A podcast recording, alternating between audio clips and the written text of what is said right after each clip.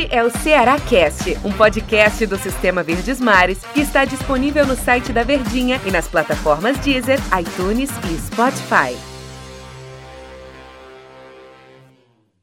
Fala, meus amigos! Esse é mais um Cearacast, um podcast aqui do Sistema Verdes Mares de Comunicação, o Cearacast, para falar dessa vitória do Ceará, enfim, voltou a vencer. Né? Foi campeonato estadual diante da equipe do Atlético Cearense jogando no Vovozão. 5 a 2 placar final. Quem esteve comigo na transmissão da Verdinha foi J. Rômulo narrando, mas eu tive meu amigo Tom Alexandrino, né, do Tom Tático, jornalista aqui do Sistema Verdes Mares de Comunicação. E aí, Tom, discurso do Guto, daqui a pouco a gente vai falar sobre isso, mas o Ceará voltou pelo menos a vencer, né, Tom Alexandrino? Tudo bem, né, Del? Tudo tranquilo. Um abraço pro torcedor que tá nos acompanhando. É uma vitória que eu acho que não alivia muito, talvez, aquela pressão que o torcedor tinha em mente, né? Ou, ou, aquela pressão que o torcedor colocou na equipe pelas últimas atuações. Eu acho que o Ceará tinha muito mais obrigação de vitória, né? Por mais que o time alternativo ele tenha essa condição de titularidade, você olha para o time alternativo e veja atletas com potencial de titularidade, é uma equipe que não era para ter dificuldades, como não teve. E assim, Pontos positivíssimos dessa partida foi o Jorginho. Jorginho que ele é tido como um é o substituto, né, do Vina, é a reposição ao Vina quando o Vina não tiver condições de atuar, seja por lesão, seja por cartão amarelo, mas de repente na temporada se ele tiver uma queda, uma queda de rendimento contínua, eu vejo que o Jorginho tá começando a ser preparado por uma questão física. Sobral na minha cabeça ainda é titular, mas infelizmente teve o um problema com a Covid, e o Guto precisava encontrar uma dupla ideal que se encaixasse para os jogos dentro da temporada ou para o que o Ceará teria pela frente. Então você vai observando Johnny Gonzalez. Johnny Gonzalez existe uma grande expectativa sobre ele. É um atleta que veio um pouco aliás, um pouco não, bem abaixo, né, fisicamente. Infelizmente também teve Covid, então você atrasa o processo de evolução física do atleta. Como ele é um atleta de explosão, precisa estar apto fisicamente para correr, para explodir, para chegar à linha de fundo. E eu já percebi nessa partida contra o Atlético Cearense um Johnny Gonzalez melhorando o seu ritmo de jogo. Porque a sensação que eu tinha era que ele estava com aqueles pesos de academia, 10 quilos em cada perna, que ele sentia dificuldade. E deu para perceber que no jogo contra o Atlético ele já estava um pouco mais leve, mais solto. E com confiança, com o tempo, ele vai se aprimorando dentro do que exige o time. Isso é bom, bom, muito bom por Guto, né? Exatamente. Ter essas opções, né? Essa questão do Jorginho também, né, Tom? É a confiança, né? Porque o Jorginho é um cara que se ele saísse hoje do Ceará, ele não poderia reclamar de oportunidade.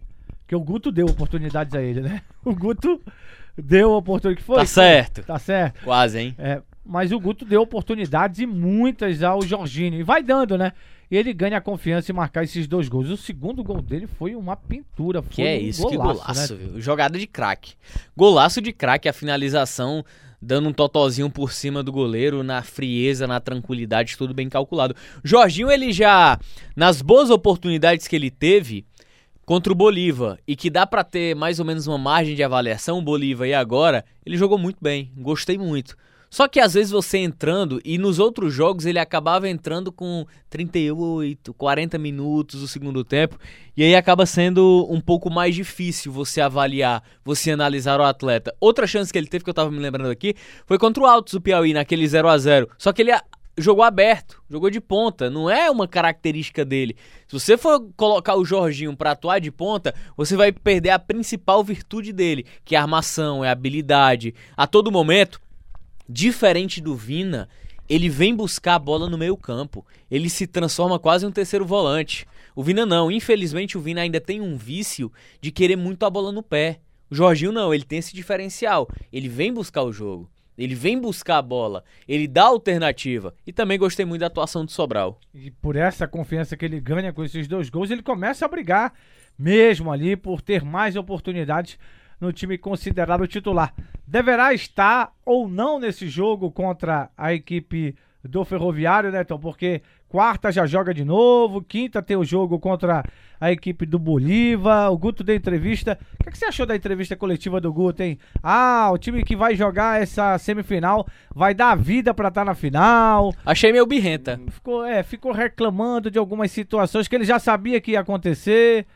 Ou seja, é tudo restício ainda daquela derrota para o Bahia, daquela programação que foi bem feita com aquela ida para Bolívia com o time considerado reserva e conseguiu um bom resultado lá diante do próprio Bolívia que o Ceará enfrenta na quinta, mas depois da venceu o Bahia no sábado jogando em Salvador, mas depois perdeu o título e aí empatou com o Arsenal de Sarandi, perdeu o clássico, tudo isso, tudo isso muito vivo ainda é, dentro de Porangabuçu, né? Fiquei até sabendo, Tom, de que houve uma conversa, né? É, dos jogadores, houve uma cobrança, na verdade, muito mais forte em relação aos jogadores dentro do clube, nos vestiários ainda do Clássico Rei. Então, tudo tende para que possa melhorar. Para esse jogo contra o Bolívar e para esse jogo também contra o Ferroviário, não tem mais essa, tem que vencer, porque se empatar tá fora. É, não tem como fugir disso, né, Del? O Ceará perdeu o título como perdeu no sábado. Na quarta ele já estava em campo de novo. Me diz, como é que o jogador não vai sentir? Como é que o atleta não vai sentir isso? Apesar de que na entrevista antes do jogo, o Guto Exatamente. e o Luiz Otávio falaram que não, é coisa do passado, vira chave. Exatamente. Acho que não, né, Tom? Isso é da boca para fora. Existem algumas coisas no futebol que elas são ditas da boca para fora, e foi o que aconteceu. É, a gente vinha conversando, né, Del, ao longo da nossa programação lá na Rádio Verdes Mares e no programa Show de Bola também, de que o Guto adotava muito a estratégia e o discurso, e que é verdade, não deixa de ser verdade. No Campeonato Brasileiro ano passado, que o Ceará tinha 400 jogos no mês e que, ah, os caras precisam é, descansar, tem alguns jogadores desgastados, o jogador não é máquina. Aí, meu amigo, aí quando você é questionado sobre a questão emocional que envolve a perda do título e menos de cinco, menos de cinco dias depois você já tá dentro de campo, não vem influenciar e você me fala de virar chave. Isso não existe, cara. Quer dizer que o discurso lá atrás de que jogadores não são máquinas não cabe agora. Porque se estabeleceu uma turbulência. Então, eu vejo que tá incomodado com o resultado, tá incomodado com o rendimento, é natural. Mentalidade vencedora é essa. O Guto tem essa mentalidade, o grupo do Ceará tem essa mentalidade, que quando as derrotas elas aparecem com um pouco mais de frequência, elas acabam chateando, elas acabam irritando. E até pra gente ponderar, o Ceará não tá mal, o Guto não perdeu o grupo, isso não existe. Torcedor, tire isso da cabeça. Eu sei que você gosta das vitórias, mas futebol não é só resultado. Turbulências vão vir. Outros jogos na temporada, o Ceará vai perder e jogar mal. Assim como muitos jogos, o Ceará vem a jogar bem e vencer. Faz parte, é inerente à temporada, aos ajustes, à melhora. Então, torcedor, vamos ter um pouquinho mais de calma, que o Ceará tem uma base, tem um elenco forte, de qualidade, só que começou a derrapar em alguns momentos importantes e que acabam atraindo uma desconfiança pro torcedor. E o torcedor, naturalmente, ele quer que o time dele vença todas, né? Você não vai querer que seu time perca.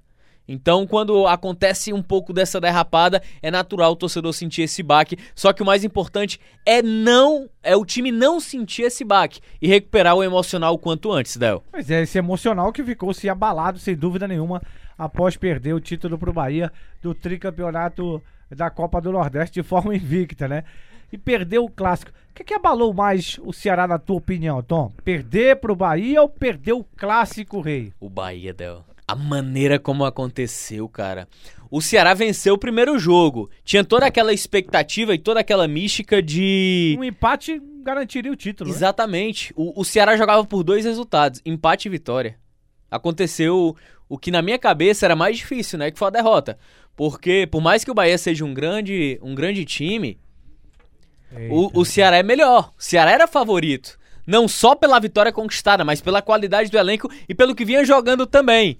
Então, eu acho que a derrota pro Bahia, ela foi bem mais dolorida pela forma como aconteceu. E sabe o que é que pode ter agravado ainda mais, Del? Eu acho que a briga generalizada ao final da partida. Se já não bastasse a derrota no tempo normal, a derrota nos pênaltis e você ainda tem um quebra-pau daquele que teve ali, então emocionalmente abala os jogadores e era perceptível. Por exemplo, o jogo no, contra o Arsenal, o Mendonça tava irreconhecível.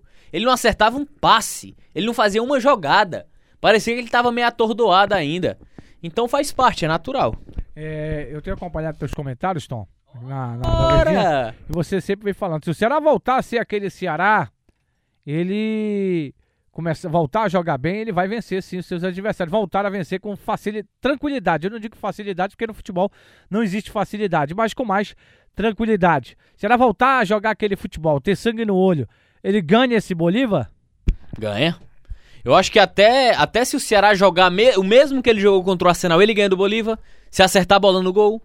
O Bolívar ele é mais fraco do que o Arsenal de Sarandi, tecnicamente falando. E é o que o Guto até falou na coletiva. O Ceará foi lá e arrancou empate no habitat natural deles. É, ele até brincou, né? Que é na altitude, quase 4 mil metros de altura. E agora os caras vão vir pro habitat natural aqui, que é calor, meu amigo. Eles vão descer a montanha, vão ter que vir. Então, eu vejo que é um duelo que o Ceará, se ele tirar um pouco dessa pressão das costas, não tem o pé do perigo dele perder. Ele só perde esse jogo ou não consegue vencer se ele entrar com pressão nas costas. Então, Alexandrino, um abraço, amigo. Até a próxima. Estaremos juntos aqui em mais um Cearacast, se Deus quiser. Tom, obrigado. Um beijo, Del. Um beijo pro torcedor. Valeu, Del. Grande abraço, hein? Valeu, galera. Um abraço. Até a próxima. Esse foi mais um Cearacast aqui do Sistema Verdes Mares de Comunicação. Tchau, galera. Este é o Ceará Cast, um podcast do Sistema Verdes Mares que está disponível no site da Verdinha e nas plataformas Deezer, iTunes e Spotify.